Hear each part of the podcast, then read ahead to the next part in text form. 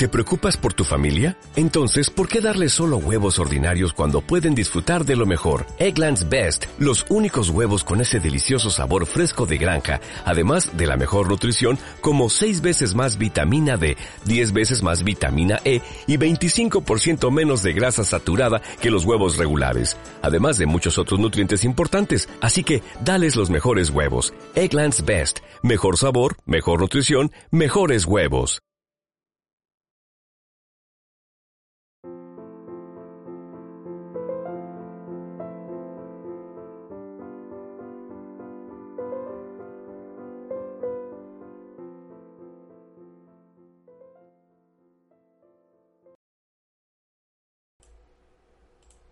Hola, ¿qué tal?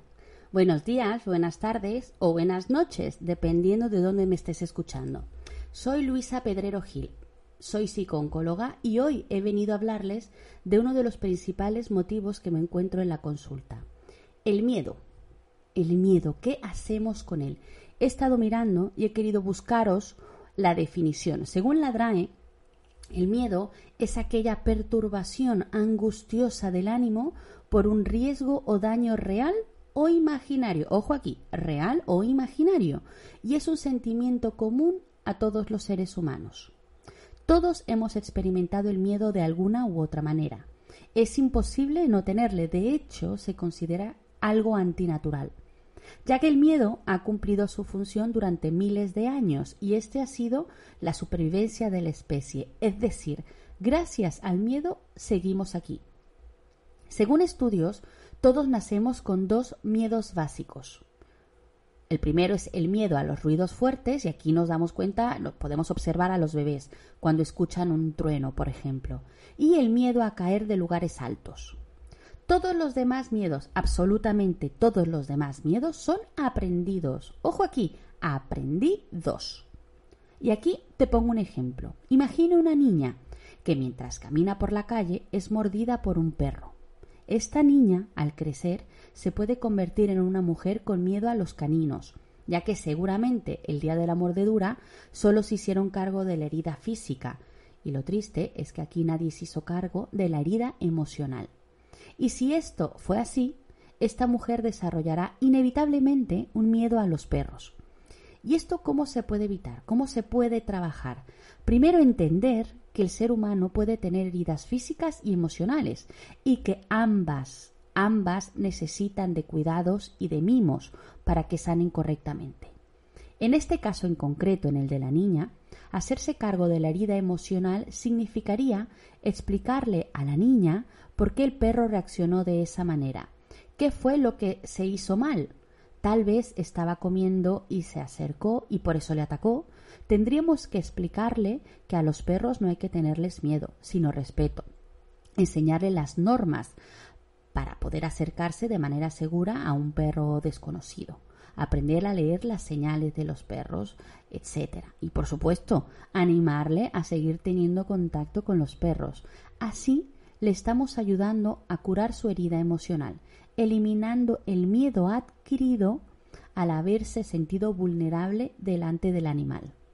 Podríamos decir entonces que los miedos no naturales son heridas emocionales no curadas a tiempo, que han cicatrizado de mala manera o simplemente que la herida sigue abierta y posiblemente infectada. Dentro de los miedos adquiridos o aprendidos existen cinco grandes clasificaciones.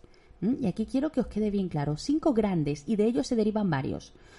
De estos cinco grandes clasificaciones está el miedo a la muerte, el miedo a la pérdida de la autonomía, el miedo a la soledad, el miedo a la mutilación, el miedo al daño y perjuicio al ego.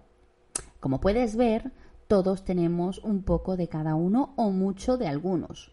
El problema aquí no es tenerles. El problema es cuando este miedo es tan grande que puede llegar a dominarnos, a aislarnos, a limitarnos, de hecho hasta anularnos, trayendo consigo obviamente mucho sufrimiento. No es culpa de nadie que tengamos estos miedos. De generación en generación nos han enseñado a limpiar las heridas físicas, mas no las emocionales, y por ello los vamos acumulando. ¿Y esto por qué pasa? Esto pasa porque las heridas emocionales no son heridas visibles.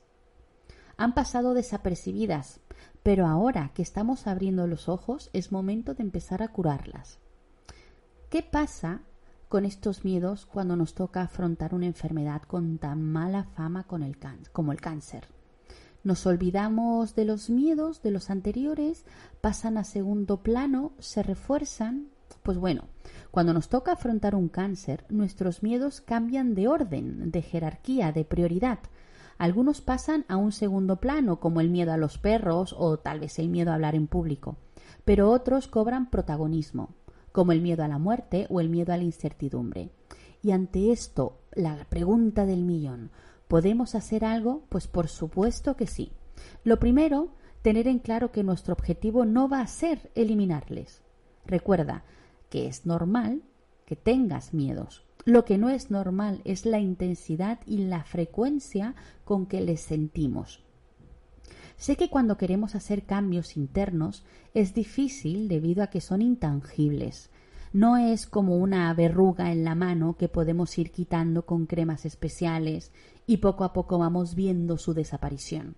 O un corte en la pierna que con los cuidados específicos vamos viendo cómo va cicatrizando correctamente. Cuando hablamos de pensamientos, son como una nube, una nube que no podemos coger con las manos y por más que querramos quitarles se nos escapan.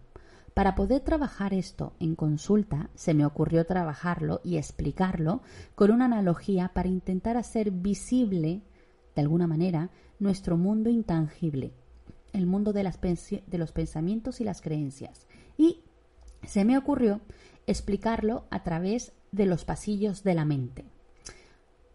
Aquí necesito que mm, mm, pongamos en on encendamos la imaginación. Vamos a imaginar que en nuestra mente existen tres pasillos principales. Existe el pasillo de los proyectos planes, el pasillo de los miedos y el pasillo de los recuerdos. Si te das cuenta, son pasillos relacionados con el futuro, con el presente y con el pasado. El pasillo de los planes, proyectos, representaría el futuro el de los recuerdos, el pasado, y el de los miedos, el del presente. Imagina que estos pasillos tienen puertas. Todas ellas tienen colgado fuera un letrero. El número de puertas que tenga cada pasillo dependerá de la cantidad de proyectos, miedos, heridas y recuerdos que hayamos construido desde nuestra infancia. Todos tenemos estos pasillos con puertas. Todos. Aquí nadie se salva. Pero vamos a centrarnos en el pasillo de los miedos.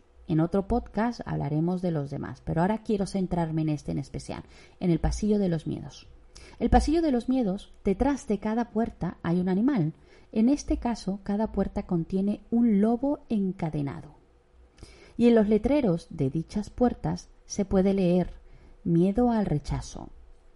En otra puerta, miedo al dolor. En otra puerta, miedo a no ser querido miedo a la incertidumbre, miedo a la muerte, miedo al abandono y así muchos más. Hay personas que tienen más puertas que otras, pero nadie tiene el pasillo de los miedos sin ninguna puerta, nadie. Ahora bien, cada vez que tienes un pensamiento, un pensamiento referente a algún miedo en concreto, es como si fueses a ese pasillo, abrieses la puerta y le tirases chuletones al lobo lo alimentas, le haces más fuerte. Por lo tanto, hace más ruido, aúlla más alto. Y aunque te salgas del pasillo y te pongas a hacer otras cosas e intentes distraerte, escucharás a lo lejos el aullido de ese lobo. No te dejará en paz. Porque por más que intentes no pensar en él, te sorprenderás escuchándole en cada cosa que hagas. Porque en el fondo, a lo lejos, escucharás su aullido y esto es porque nosotros mismos le hemos alimentado, le hemos dado esa fuerza. Nuestro verdadero poder no radica en eliminar ese lobo o esa puerta. No luches contra ello. Tu verdadero poder se encuentra en controlar el tiempo. Sí, el tiempo que pasas delante de esa puerta. Cuanto más tiempo pasamos delante de esa puerta, cada segundo que le dedicas le haces más fuerte, le alimentas con tu atención, con tus pensamientos día a día. ¿Qué pasaría cuando no alimentamos al lobo? Pues tal cual pasa con un lobo real. Se iría debilitando, aullaría menos, haría, haría menos ruido, nos distraería menos, hasta el momento que no pueda ni siquiera levantarse del rincón donde le tenemos encadenado. Hay lobos que van muriendo a lo largo de nuestra vida, por ejemplo, el lobo del miedo a la oscuridad.